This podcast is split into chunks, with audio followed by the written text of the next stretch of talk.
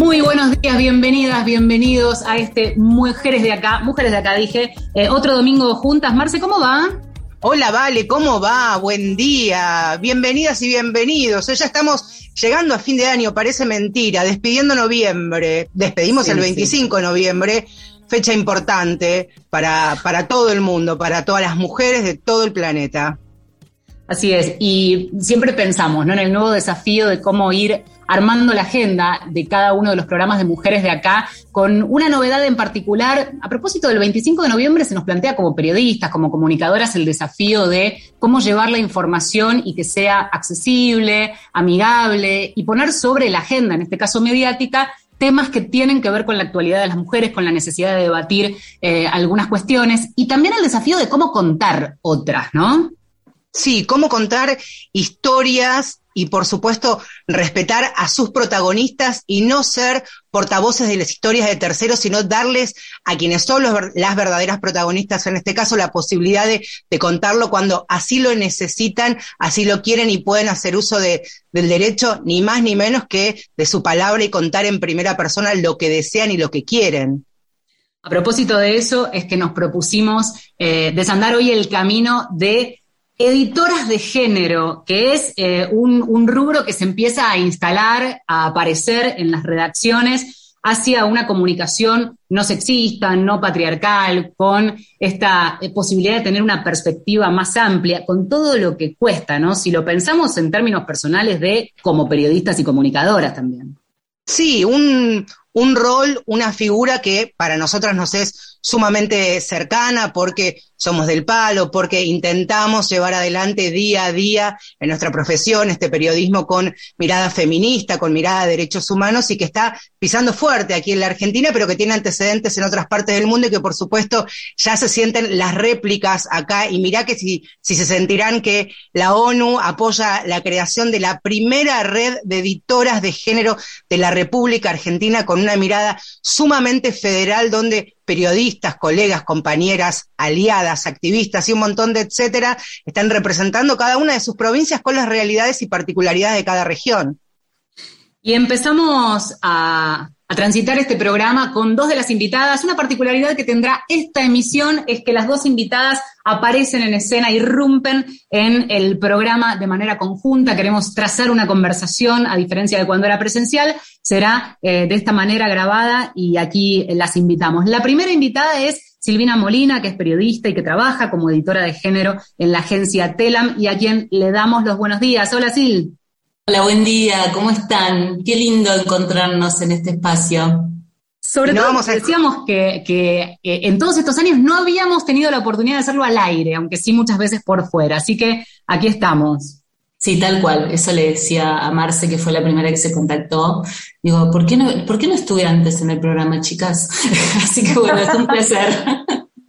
Pero mirá qué gran motivo y qué gran excusa, entre comillas, esta noticia que compartíamos con Vale y otras de las periodistas, colegas que forman parte de esta primera red de editoras de género de todo el país, que se van a sumar muchísimas más, seguramente es Marina Abiuso, editora de género de TN Artear. Marina, bienvenida Mujeres de Acá, ¿cómo va? Buen día.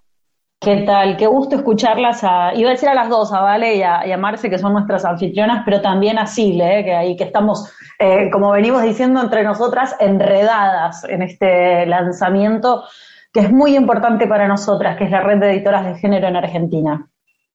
Con un desafío particular que tiene que ver con el día a día, ¿no? Pensar el periodismo con perspectiva de género es algo que venimos haciendo cada una desde hace un poquito más o poquito menos de tiempo, pero con una eh, con un compromiso muy grande. Ahora, ¿qué tan distinto se plantea ese desafío cuando es pararse en una redacción como editora, pero inaugurando esta cuestión que entiendo y se lo pregunto a Sil y así iremos pivoteando con una y con otra? Eh, cómo es plantarse en la redacción, en tu caso desde febrero del 2020 en Telam y decir, muchachos, aquí estoy, ¿Y vamos a hacer qué? ¿Vamos a revisar? ¿Vamos a mirar? ¿Vamos a indagar? ¿Vamos a aprender? Me parece que todo eso, ¿no? Siempre digo cuando que, primero, no nos sorprende porque en general las mujeres y en general las, periodistas feministas siempre tenemos que abrir puertas e iniciar procesos que nunca antes sucedieron históricamente. Ahora nos toca esto de edición de género, que es algo totalmente nuevo, que existe en el mundo solo desde 2017. La primera fue, fue y es Jessica Bennett del New York Times. Eh, en procesos distintos, digo, que se dieron en los medios de otros países y los que se dan en los medios argentinos, si tienen ganas después lo charlamos. Pero eh, creo que cada una de nosotras, eh, acá en el país y por lo que hablamos con las compañeras de España también, lo hacemos de distinta manera porque nos tenemos que adecuar a las realidades de nuestros medios. Son medios muy distintos, son medios multiplataforma, con sus particularidades, eh, algunos en el país son medios universitarios, otros en mi caso son medio público, están los medios privados, hay medios provinciales, todos son medios grandes además, con sus complejidades. Entonces, todo esto que vos dijiste, vale, al principio, todo eso lo tenemos que ir aplicando y vamos aprendiendo, creo que la mejor palabra para mí es aprender en el día a día cuál es la mejor manera de revisar las prácticas para aprender de los errores, para felicitarnos. Yo felicito mucho a los equipos de trabajo cuando hacemos las cosas bien. Eh, y también el poder permitirnos decir no sé. Pensemos colectivamente esto porque no sé cómo resolverlo. Me parece importante, eh, Silvina, esto de cuando uno no sabe cómo resolverlo, abrir la puerta y pedir consejos, sugerencias, pensarlo de manera colectiva. ¿Recordás algún ejemplo en que de manera colaborativa hayan resuelto la manera de contar una historia, una determinada situación? Sí, se da bastante, sobre todo aquellas que tienen que ver, por ejemplo, con abusos, eh, abusos o violencia sexual hacia niñeces y adolescencia, incluso también violencia, femicidios. Digo, cuando los periodistas en el periodismo tenemos la posibilidad de acceder a expedientes, es una tentación, ¿no? Poner los detalles. Mm. Entonces, uno de los temas que trabajamos mucho y charlamos mucho es cómo contamos ese horror que vemos en el expediente judicial como periodistas, porque una cosa es lo que el lenguaje judicial y la manera que tiene que contarlo en ese ambiente, otra cosa es lo que tenemos que hacer como periodistas, ese es el gran desafío. ¿Cómo lo decimos sin seguir violentando y abusando de las personas que están en una situación de abuso y de violencia? Esa es una práctica diaria. Y otra que a mí me gusta mucho, que empezamos a trabajar, es el tema de la imagen. Es decir, que es un tema que se habla muy poco, eh, y, estamos, y lo pensamos mucho, estamos pensando mucho colectivamente cómo mostramos las eh, eh, desigualdades, las inequidades, las violencias, los abusos con imágenes.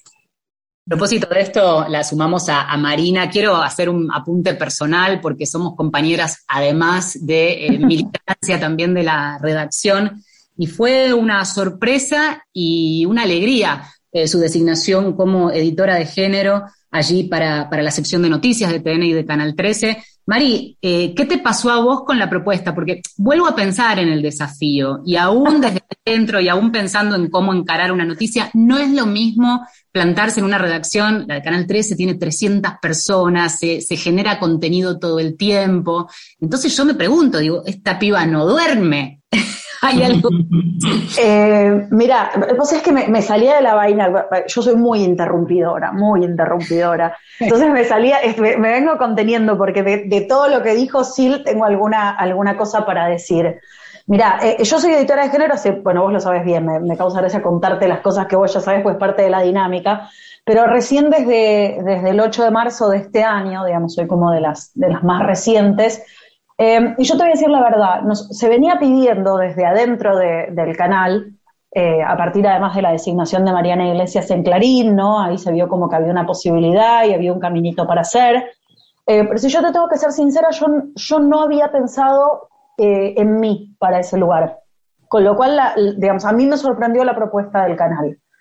Em, al principio me asustó bastante, ser editora de género es un, trabajo muy difícil y, es un trabajo también, no, me quiero quejar, pero, pero es un poco ingrato, porque muchas veces es más visible lo que sale mal que lo que sale bien. Como decís, es, realmente inabarcable eh, y la sensación de que, de que corremos de atrás. Eh, y, además se venía de, algunas experiencias de mucha violencia con otras editoras de género, eh, mismo en el país, ¿no? Había, había habido eh, ataques muy, muy virulentos a otras editoras, em, teniendo en cuenta siempre que estamos hablando de una persona tratando de generar un cambio en estructuras, eh, algunas más, otras menos, pero que en general no tienen incorporada eh, una visión de género, ¿no? Con lo cual me daba algún temor. la, coyuntura hizo que, tuviera como algún tiempo entre, entre la propuesta y el lanzamiento, eh, y empecé a hacerme cargo de, que, primero de que podía hacerlo, eh, después de que ya lo venía haciendo, en algún sentido, no en la redacción, pero yo sí me recuerdo, eh, a ver, cuando vos sos militante y a la vez periodista, es muy difícil que la cuestión no confluya. Entonces, a mí en menor medida dentro de Artear, pero mucho antes en mi laburo anterior, que eran noticias, me pasaba que me dijeran, che, ¿podés leer esto? Che, te, fijas y, o sea, no siempre me daban pelota, obviamente, porque yo era una, digamos, era una redactora especial y punto, eh, pero sí me pasó como muchas veces de ser una persona de referencia por una cuestión de inquietud y por una cuestión de conocimiento de esos temas, ¿no? Porque yo ya era militante, porque yo ya estaba en estas cuestiones. Entonces, de alguna manera, sentí que, bueno, que, que, que no podía escaparle, que era una oportunidad periodística y que era una oportunidad eh, que se daba después de un, trabajo muy importante y que entonces tenía que hacerle frente. Con mucho temor, lo admito, sé, que no es muy popular decirlo, pero, pero sabiendo, digamos, que iba a ser un lugar muy difícil eh, y de hecho a mí me, tocó, y, déjame eh, desarrollarte esto para decirte, yo creo que yo tuve un lanzamiento que fue bastante complejo, porque arrancó con una cosa que para mí fue muy valiosa en un primer momento, que fue la posibilidad de discutir con Jorge Lanata al aire por una situación que se había dado eh, al respecto de un comentario eh, que había hecho Jorge, que a mí me, parecía que, no, que no iba de acuerdo a, lo que estábamos trabajando. Y fue buenísimo y fue muy interesante poder eh, hablarlo al aire.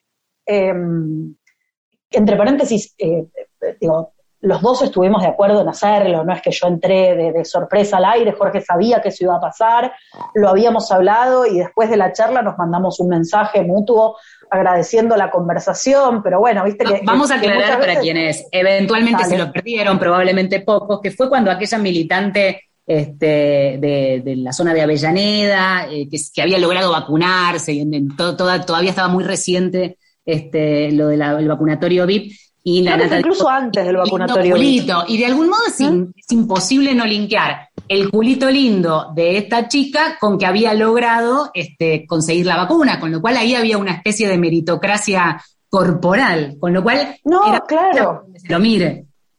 No, obviamente, y me parecía además que, que había como una sutileza en Em, poder entender cuál, era, cuál era el límite, ¿no? qué era lo que se tenía que juzgar, porque su vacunación estaba mal y por supuesto yo no, la estaba defendiendo, pero, pero lo que tenía que explicarlo era la figura, ¿no? Era, eran otras cuestiones, en todo caso no. Bueno, e, era una cuestión bastante más compleja, pero eso eh, fue, digamos, como una, una salida así, como con bombos y platillos. Em, mm. Entonces después hubo que hacer como un trabajo de empezar a a trabajar eso dentro de la redacción. Yo la escuchaba Silvina y, y para mí tanto Silvina, Mariana, han sido como referentes, ¿no? En, cómo hacer el laburo. Em, yo siempre me quiero detener, Marina, ahí me quiero detener un segundo para quienes nos están sintonizando la radio, como se decía antes. Ahora nuestras mujeres de acá, quienes están escuchando, es a Marina Biuso, es editora de género de TN y Artiaria, quien van a escuchar ahora es a Silvina Molina, colega de ella, compañera par en la Agencia Nacional de Noticias TELAM. Les quería preguntar para, pensando en esos oyentes y esas oyentes que nos están escuchando ahora, una editora de género, ¿Cuál es el trabajo puntual? Pienso, en una redacción, ¿va detrás de los compañeros espiando que escriben, este, siendo una especie de inspectora de la, redacción, de la redacción y que todas las noticias policiales tienen que pasar por la mano de Silvina Molina, hacen una especie de, de corrección? Yo, ¿Cómo es el laburo de Silvina? Vamos a, a, no, para nada, porque como les decía cuando comenzamos la charla, estamos construyendo esto. Entonces había que romper mitos. Primero me pasa un poco como cuenta Marina, que yo venía ad hoc haciendo ese trabajo. O sea, yo era dentro de Telan, que también es una redacción enorme y multiplataforma, venía haciendo este trabajo, ¿no? Eh, de compañeras, compañeros de distintas secciones me venían consultando cosas, o me pedían fuentes, o me tiraban ideas de paranotas. Eh, y así que bueno, fue como, como natural y, y fue de muy buena aceptación el que me, eligieran y me propusieran como editora de género. Entonces, por eso les decía también que cada medio y cada experiencia es distinta. Ahora, lo que hago es, eh, primero eso, al principio, el primer, el primer tiempo, más chicas y, a la audiencia.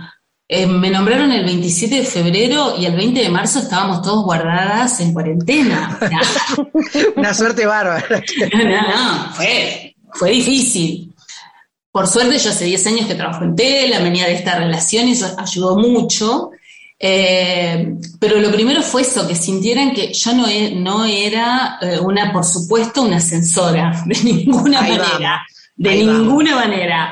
Eh, que, y lo que más me interesó y, y, lo que más me gusta que ha pasado es que saben que la palabra circula. Siempre digo esto, me gusta que la palabra circule. Que me pueden preguntar de todo, que yo jamás voy a decir, ¿cómo me estás preguntando esto? O ya te dije diez veces tal cosa. Porque claro, no, no, no soy la maestra, la, la, celadora. Ahora, permítanme esto y me parece que me diste un pie perfecto. En este programa tenemos música, nos queda todavía, nada, como 45 minutos por, charlar.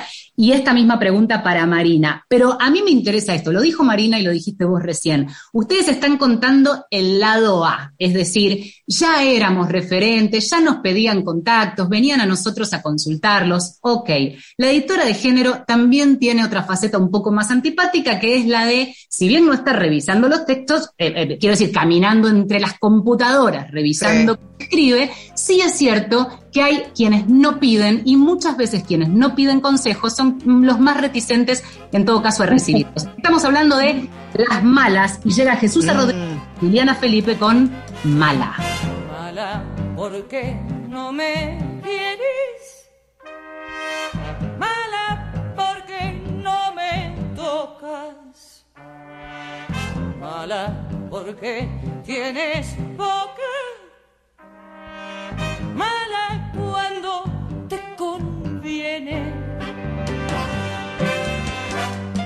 Mala como la mentira, el mal aliento y el estreñimiento. Mala como la censura, como rata pelona en la basura.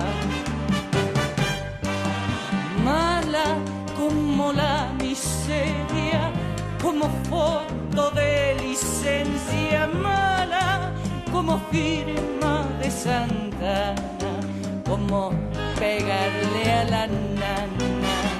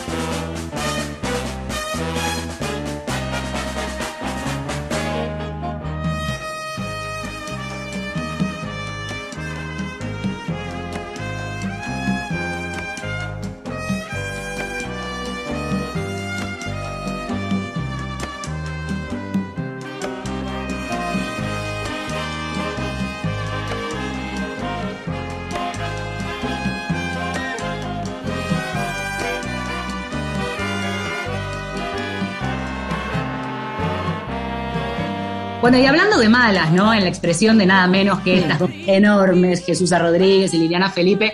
Marina, yo quiero preguntarte esto porque es otra cara, ¿no? Eh, todo bien con los que te vienen no. a ¿Y qué pasa con los que no? Y hay que meter ahí el gancho para modificar algo, sugerir Mira, una modificación. Eh, yo sí, justo hoy tuve una, eh, más temprano una conversación por, por una consulta que, que, obviamente no te voy a decir cuál era, eh, pero, pero yo le, le decía a, a, este compañero que yo las, las peores cagadas, perdón, no, no, es temprano y no me salen la, ya los, los, sinónimos, ¿no? Pero que las peores macanas, si querés, periodísticas de mi vida me las mandé cuando no dudé.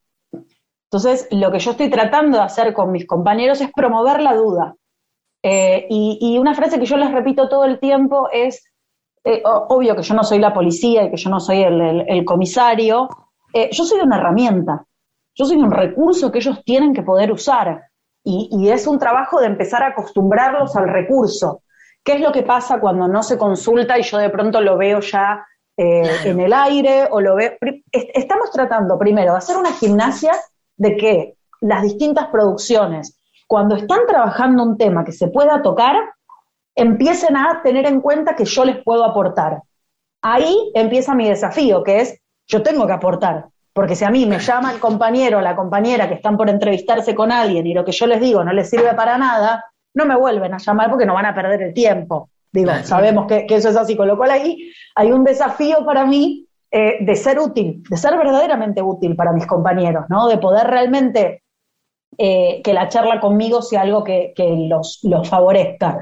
Eh, y yo creo que lentamente ese caminito se empezó a dar. Me, gustó mucho, por ejemplo, un, compañero de, policiales eh, que me vino a contar que tenía que dar una noticia y que dentro de la noticia que tenía que dar había algunas cosas que, le daban incomodidad porque no sabía cómo contar.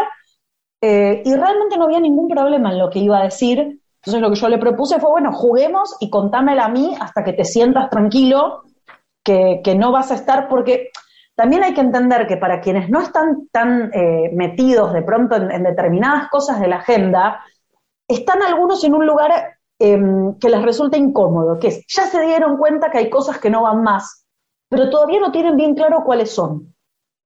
Sí. ¿No? Porque el que es un machirulo eh, eh, hecho y derecho, mete la pata y ni sabe que mete la pata, porque está convencido, porque va por ahí, ahí hay algo, ahí hay algo, Marina, interesante, hay algo, Marina, interesante, y con esto le quiero dar pie a, Silvina de algo que hablábamos, Silvina, justo el otro día, cuando contábamos un ejemplo que había sucedido al aire en, en C5N, de lo importante que es la pedagogía del amor, ¿no? Sacar el dedo índice y no señalar tanto desde un púlpito, un rol de, de maestra ciruela, sino decir esto de pensemos juntos, de qué otra manera lo podemos decir, pero internalizándolo, ¿no? Haciéndolo propio y de aquí en más, de aquí en adelante, Silvina.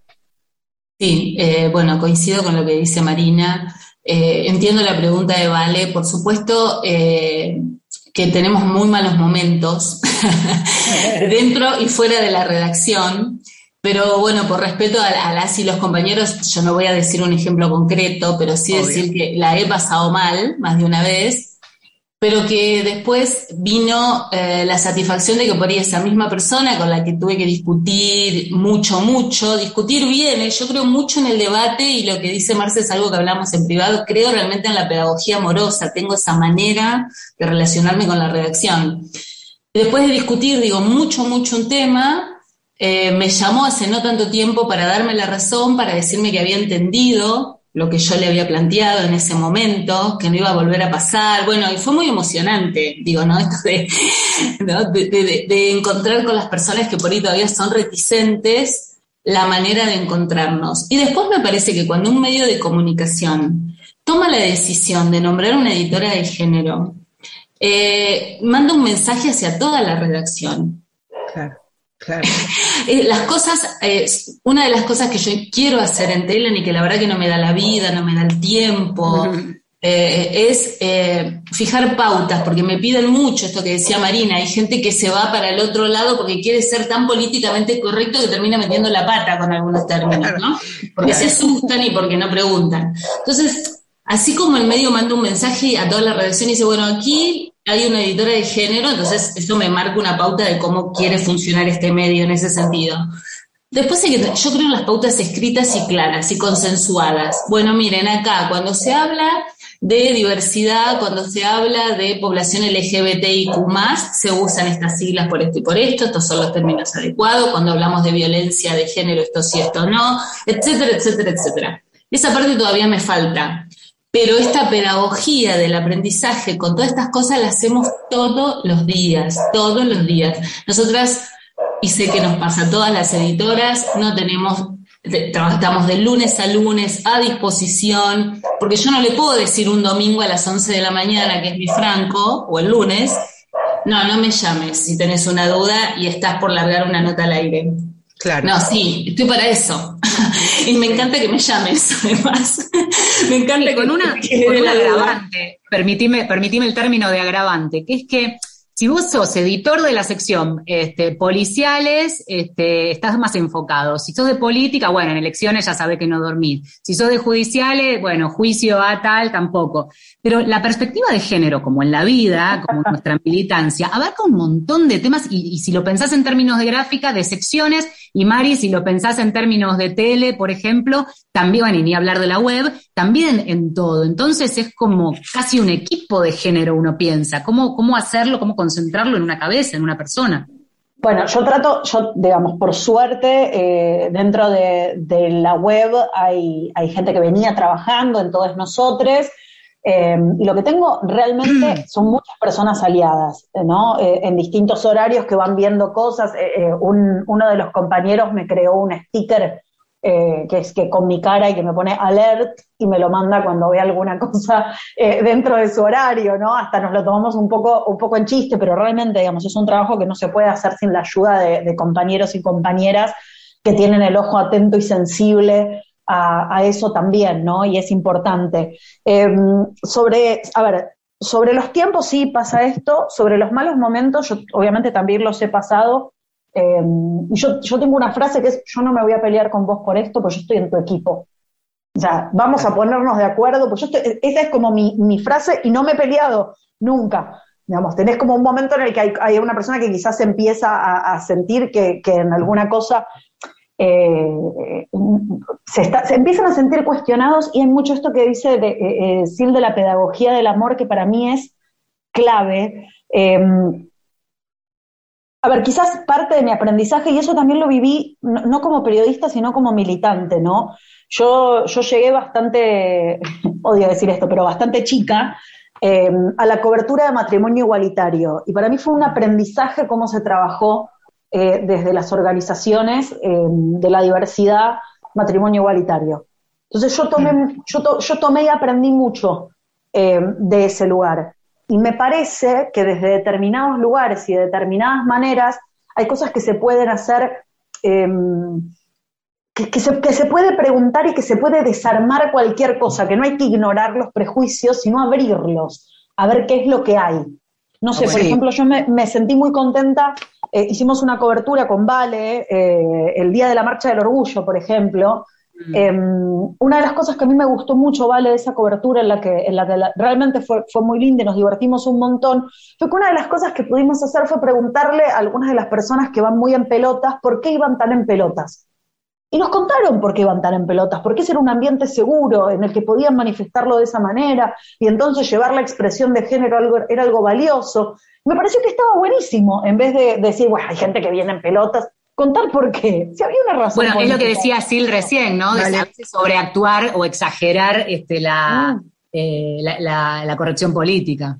Quiero, eh, antes, porque para mí lo que no se nombra no, no existe y al comienzo del programa hablábamos de la creación de esta primera red de editoras de género que tiene hasta ahora nueve integrantes, seguramente con el correr del tiempo se van a sumar más, aparte de Marina y Silvina con quienes estamos compartiendo este Mujeres de Acá. Voy a nombrar a las otras siete compañeras. Dale, sí. Carmen Amador es del Tribuno, allí en la provincia de Jujuy, Mariana Iglesias, amiga de Mujeres de Acá, del diario Clarín, Laura Loncopán es del diario allí de Río Negro, Julia López es del Sistema de Medios de la Universidad Nacional del Cuyo, Gabriela Pellegrini del Chaco TV y de Radio Provincia, Clarice Sánchez Soloaga de República de Corrientes, Gabriela Weller de Multimedios de Radio y Televisión de la Universidad allí Nacional de Córdoba. Son nueve, se van a multiplicar según seguramente, y esto es una muy buena noticia. Se quedan en Mujeres de Acá hasta las 11 con este aquelarre feminista aquí ah. en la radio pública. Ya venimos. Mujeres de Acá. Mujeres de Acá. Marcela Ojeda y Valeria San Pedro. Por Nacional. Marcela Ojeda y Valeria San Pedro son Mujeres de Acá.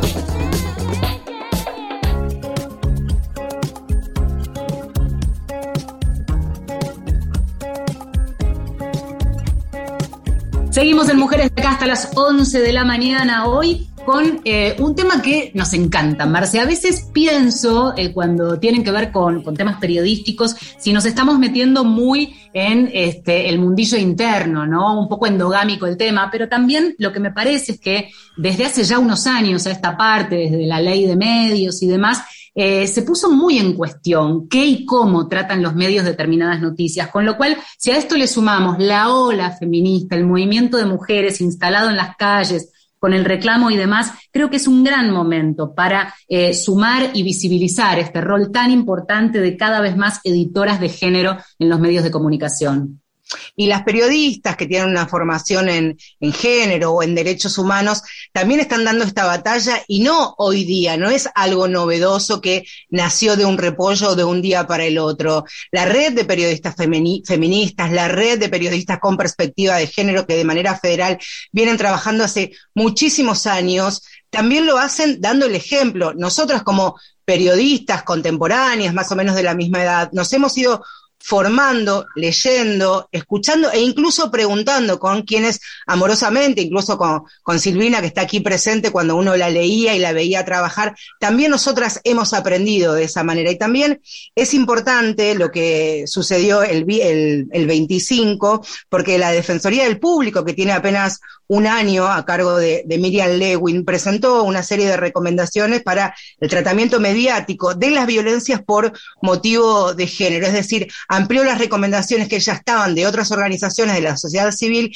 y convocó a periodistas, a militantes, a activistas, no solo de los feminismos y los movimientos de mujeres, sino del colectivo LGBTIQ+, y armaron esta guía que es de libre acceso para que todos los periodistas y aquellos comunicadores en formación puedan acceder e incorporar. Y es una guía, porque es bien importante la ley Micaela, por supuesto, para todas las esferas del Estado, pero también los periodistas necesitamos que nos enseñen con un ejemplo concreto, algo que esté sucediendo nos digan, bueno, mira, Marcela, vos en tu móvil para Radio Continental puedes resolver esta situación de tal manera o encontrar la vuelta de tuerca para no revictimizar a la protagonista de tu historia, que es en definitiva lo que hoy uno intenta hacer con quienes nos van sucediendo en el tiempo, ¿vale? Sí, totalmente, un manual de estilo, el viejo manual de estilo de las redacciones, convertido en una guía de tratamiento con perspectiva de género, que puede ser tranquilamente una herramienta muy útil para aquellos periodistas que tienen la voluntad de ir incorporándolo, más allá de cursos o de lo que fuera. Hoy es un programa en donde tenemos como invitadas y están allí también eh, Silvina Molina, que es este, colega y trabaja como editora de género en Agencia Telam, y nos gustaba también este arco, ¿no? Este arco de todo tipo, mediático, porque una cosa es una agencia de noticias y otra es un canal de televisión, una, una web como la de TN, por ejemplo, con Marina Biuso a la cabeza como editora de género de toda el área de noticias. Con ellas estamos conversando. Eh, Silvina, por ejemplo, esto que veníamos hablando, ¿cuál es la importancia y si tienen puntualmente, por ejemplo, en Telam, un manual también para que vayan a esa consulta y no te estén todo el día taladrando con mensajitos, ¿no? No, lo, lo, que, les decía antes, es, está en construcción ese manual. Eh, vamos a ver si en el verano lo puedo terminar.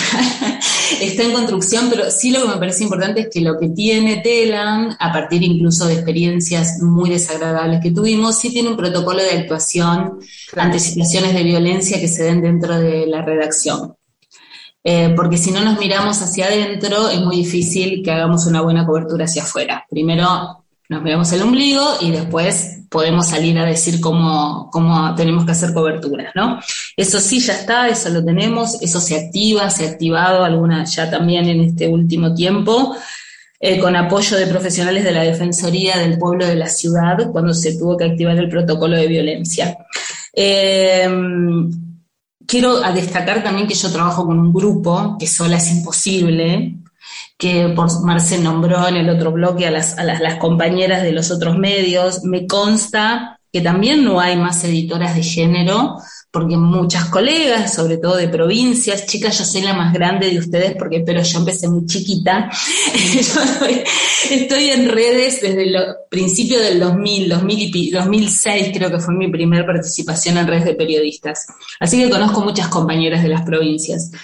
Y muchas me han llamado contándome que le habían ofrecido el puesto, pero por un sueldo miserable, pidiéndole que aparte de todo lo que ya hacía, sea también editora de género, de todo el medio, generalmente hablamos de multimedios. Eso también es una realidad. Y por eso me encantó, ya que hablaron de las recomendaciones de la Defensoría, del público, que el, la recomendación 10 habla precisamente de la importancia de tener editoras de género, pero en condiciones de trabajo dignas. Claro, claro. el detalle, ¿no? Que a muchos se les escapa. Eh, y quiero sí nombrar al, grupo, o sea, yo tengo un grupo porque si no es imposible, que me ayuda a mirar, que me ayuda a pensar, con quien hacemos coberturas especiales para mostrar esto que decía Vale más temprano, de cómo la perspectiva de género trasciende todas las secciones del medio, no es que no quiero un gueto, no quiero un área de género, quiero que un día esto no, tenga que existir más la edición de género, que esté tan naturalizado en el medio que, les haga ruido que faltan fuentes eh, femeninas o de las diversidades, que les haga ruido, que, no tengamos cierta perspectiva al hablar de economía, de política, de espectáculos, de cultura, que ya no haga falta que haya una persona mirando y sugiriendo eh, todo este proceso. Y también, por la característica de Telan, yo tengo la suerte y estamos en Radio Nacional, que siempre tratamos de que sea bien federal esas coberturas que hacemos que, esa palabra que parece difícil, que usamos las feministas de interseccionalidad, realmente lo veamos en nuestras coberturas, es decir, es muy distinta la realidad de la mujer que vive en el monte santiagueño, que la que vive en el delta, que la que vive en la Patagonia. Por supuesto. Y eso también hay que mostrarlo.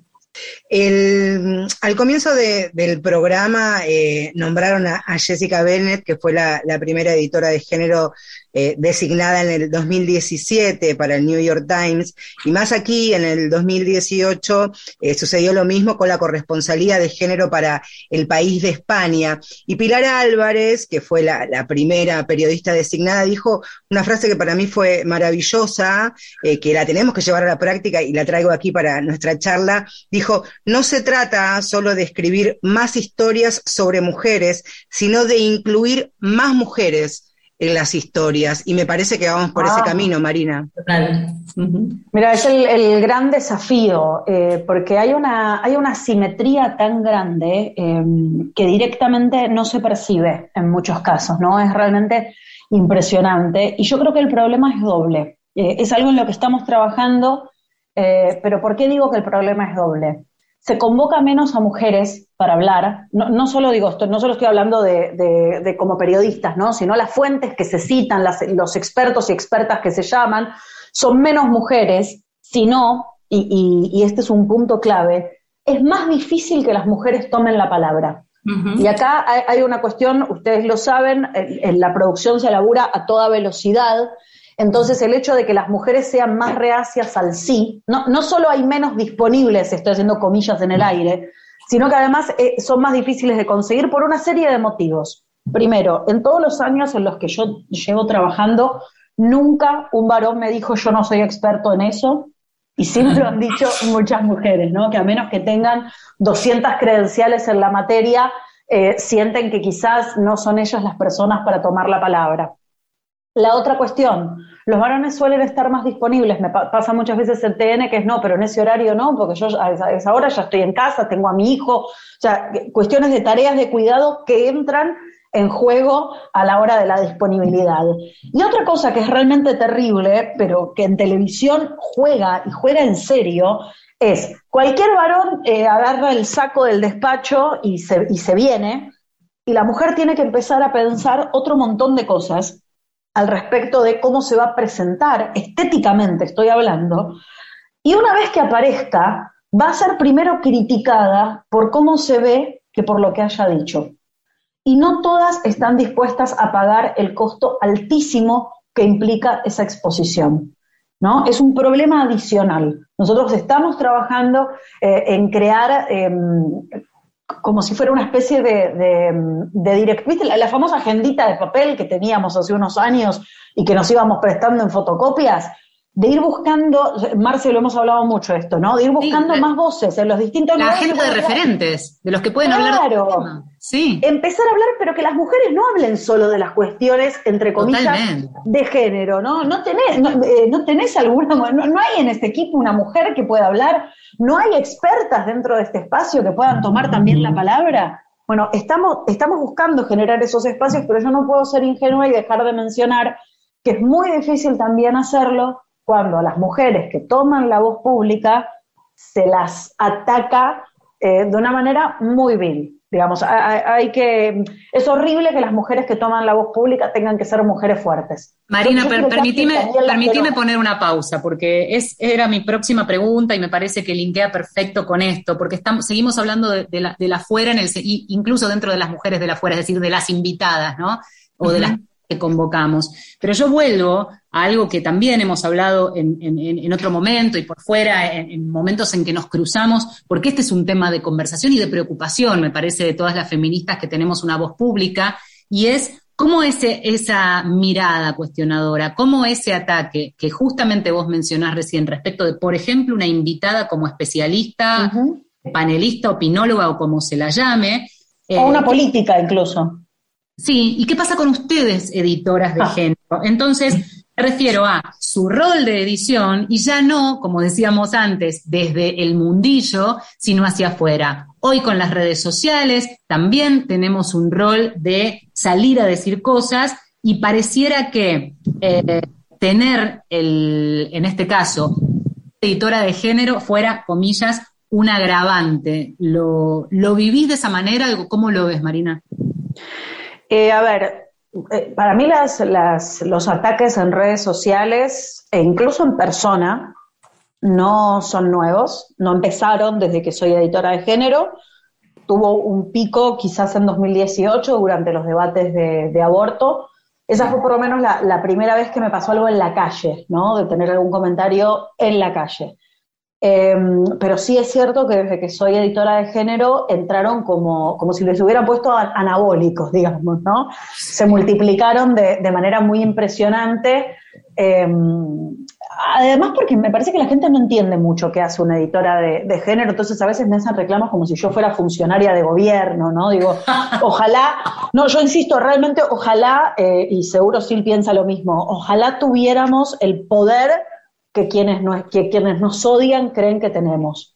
Ojalá. Bueno, eso pasa, eh, me parece ¿Qué que haríamos?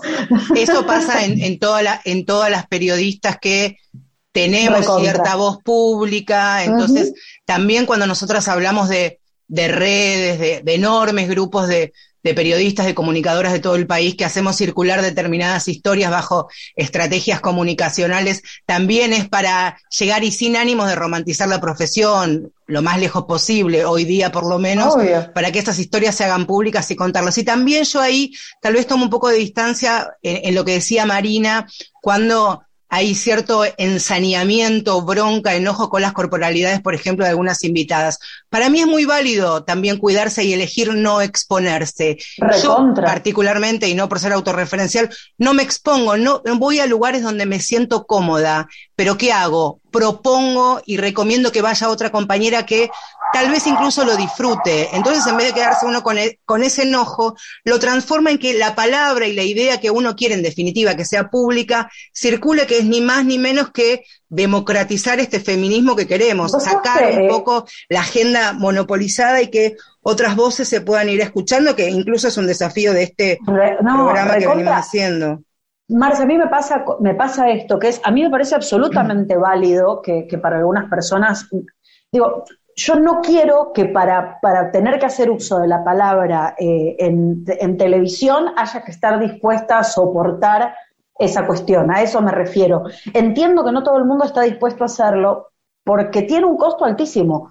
Yo con esto no, no, no quiero decir que a mí no me afecta, a mí me afecta un montón. Yo preferiría eh, eh, que, no me pase, pero bueno, me, pasa y para mí fue un trabajo eh, muy largo aceptar que eso iba a ser así. Hubo en algún momento en el que empecé a, dejar de sentirme ofendida por, por esas cuestiones. A mí, me, a mí en general me duele mucho cuando, cuando me acusan de algo que no es cierto. Claro. Pero en general ya cuando me, no, no, sé, por ejemplo, e, es una barbaridad lo que voy a decir, pero como estoy entre, entre amigas me lo permito, ¿no? La, la otra vez me, me decían eh, gorda chupapija. Y yo me reía, pero digo, bueno, la verdad no ofende, ¿viste? Me, sí, claro. eh, jugaba un poco con, con esa sí, idea. pero uno ¿no? tiende De este a reírse, pero, pero realmente Pero te queda, te cuela, Muy, obvio. muy sí, coincidís. No, con, recontra. sí, recontra. coincidís con esto no está, también que no hay. está bueno, no está bueno. Sí, coincidís también con Sí, este sí. saneamiento público. No, pero por supuesto, la, la escuchaba con atención a Marina, porque esto es lo bueno eh, de, de- de hablar, de hablar de lo que nos pasa. O sea, está bueno que la gente nos escuche y sepa cuáles son las condiciones de las que trabajamos. A veces se romantiza tanto el periodismo. ¿no? Sobre todo la- quien hace televisión, En- para quien hace televisión. Entonces, hay, hay que, está bueno que la gente de, to- de- de encima en, la Radio Nacional nos escuche y sepa que todo esto pasa. Eh, coincido totalmente con lo que dice de las fuentes Marina, también nosotras en Telan, y no nos da la vida, no nos alcanza el tiempo, queremos hacer un listado de fuentes y mientras eh, nos escuchábamos decía, bueno, se lo podríamos proponer a Miriam Lewin, ¿no? Que- digo, Claro. así como, se, sería bueno, ¿no? Tener un reservorio de fuentes y como decías Marce, además, digo, nada, es- las científicas, por ejemplo, estaban Total. escondidas y aparecieron todas ahora en pandemia, ¿no? Total. Pero además, eh, una compañera de Telan, Natalia Concina, que, que se puso al hombro toda la cobertura en Telan de COVID, un día me llama y me dice, acabo de hacer una nota con unas científicas que hicieron una investigación increíble y cuando va a titular dice cinco científicas y entonces se los comenta a, a ellas cuando les hace la entrevista. Y ellas, las científicas, no hablaban en femenino, no habían ni mencionado lo que era Mira. que fueran cinco mujeres las que habían hecho. Entonces, reforzando un poco lo que decía Marina, ¿no? Que también las fuentes tienen que trabajarse y pensarse de otra manera, más allá de todo lo que nosotras podamos hacer y, fa- y facilitar. Ataques en redes es un temón. Yo vengo investigándolo, a mí me apasiona el tema. Vengo haciendo una serie de notas en Telam sobre esto porque es el Muy tema buena. a nivel mundial. Es el tema. Y O creo sea, que es el violencia- debate. Y yo creo que es el, el debate que se viene. Chicas, si usted, si les digo que estamos terminando esta charla, No. Pasó volando, se me enfrió el mate, pero pasó, me, me da no sé qué hacer. ruido. Igualmente. Y no, y no hubo churros, pero bueno. Ay, no hables de esas Ay, cosas. Estamos en Eh, falta. A Kogan, que pronto le vamos a habilitar el micrófono, está en falta con, con los churros en todas sus variedades. A mí ¿Vale? me dijeron que a mí me dijeron que era por el churro esto. Claro. Los total. mandamos por delivery. Bueno, chicas, eh, nada, un placer, eh, una conversación interesantísima y un, de verdad, de verdad, muchos temas pendientes. Me parece que, que amerita nuevos encuentros. Co- Conmigo cuentan siempre, lo saben, son mis compañeras. Eh, me encanta que exista este espacio, me gusta siempre eh, estar, digamos, del otro lado viendo lo, que hacen y me sirve para pensar. eh, de, verdad que pensamos colectivamente y pensamos en red, ¿no? Una de las cosas, hablábamos de no romantizar, pero yo quiero decir que dentro de- del universo de quienes cubrimos género, existe una, una solidaridad, y así como decía, circular la palabra, de circular la información, eh, que es hermoso. A mí me, me sigue conmoviendo todas las veces que armamos redes eh, para impulsar cosas y mujeres de acá en eso es punta de lanza total. Así que gracias por, por llamarme hoy. Sí, muchas gracias. Enca- Encantadísima. Quiero, quiero también, y sé que también en nombre de Marina y de todas las compañeras, agradecer públicamente a UNFA, Mariana Isasi, que es la responsable de UNFA en Argentina, este apoyo que nos dio, porque necesitamos el apoyo. Y nos necesitamos entre nosotras. Eh, y tenerlas a ustedes, Vale, Marce, eh, es fundamental. Eh, porque a veces la teoría de soy feminista es muy buena, el tema es ponerla en práctica. El desafío es ponerla en práctica. Y en eso estamos. En, eso, esta- en eso, eso hicimos también en este, en este lindo encuentro que tuvimos. Gracias, chicas. abrazo. Abrazo. Chao, chao. Cerramos con algo de música, nos quedan algunos minutitos nada más y nos despedimos. Llega Pulpa Negra con Error 404 del disco Mala Reputación, editado por Latfem. No vamos a abrir un juicio de valor, pero sí tenemos que aclarar, aclarar, aclarar, aclarar,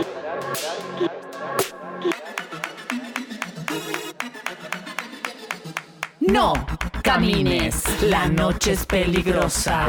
No subas al taxi si estás volviendo sola. No hables con extraños, no muestres la cola. No rías demasiado, no te hagas la loca. Tapa de diario para adoctrinar cómo me visto y a quién quiero besar. Tapa de diario me da la señal de lo que hay que hacer para vivir un año más. Error 404, no hay fórmula, no hay fórmula. Error 404, no hay fórmula, no hay fórmula. Bye, feas, feas, bye, bye. Bye, feas, me voy a bailar. Bye, feas, la voy a gozar.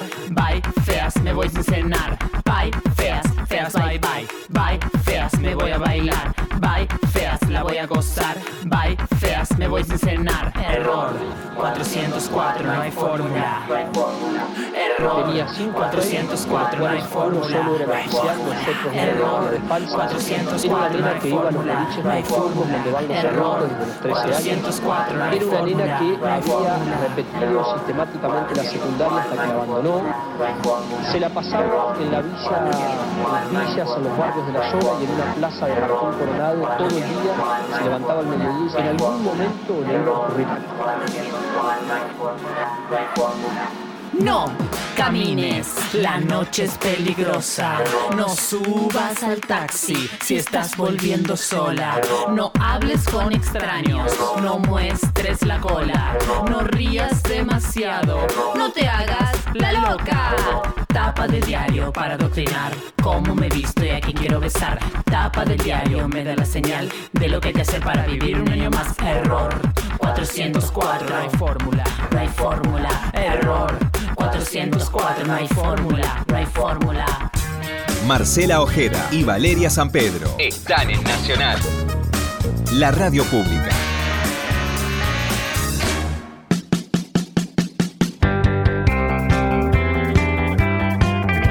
Bueno, ya a los últimos minutos se nos estamos sonriendo, diría mi abuela, el que solo se ríe de sus picardías se acuerda y el responsable es Gustavo Kogan, nuestro compañero, eh, productor periodístico, que ya habrá votado por este programa, por Mujeres de Acá, en los premios Lola Mora, que por tercera vez estamos nominadas, ¿vale? ¿Qué son los Lola Mora? Qué orgullo. Es eh, un premio que dan desde la Dirección de la Mujer de la Ciudad de Buenos Aires, eh, que trabajan para visibilizar el laburo que hacemos las periodistas, las comunicadoras en distintos ámbitos con perspectiva de género. Algo de lo que de algún modo se trató también este programa. Lo supimos esta semana. Los invitamos y las invitamos a que nos puedan votar porque hay todo un jurado que ha preseleccionado algunos programas eh, pero también hay que votar. Vamos a decir con quiénes compartimos terna porque justo coincidió con amigas.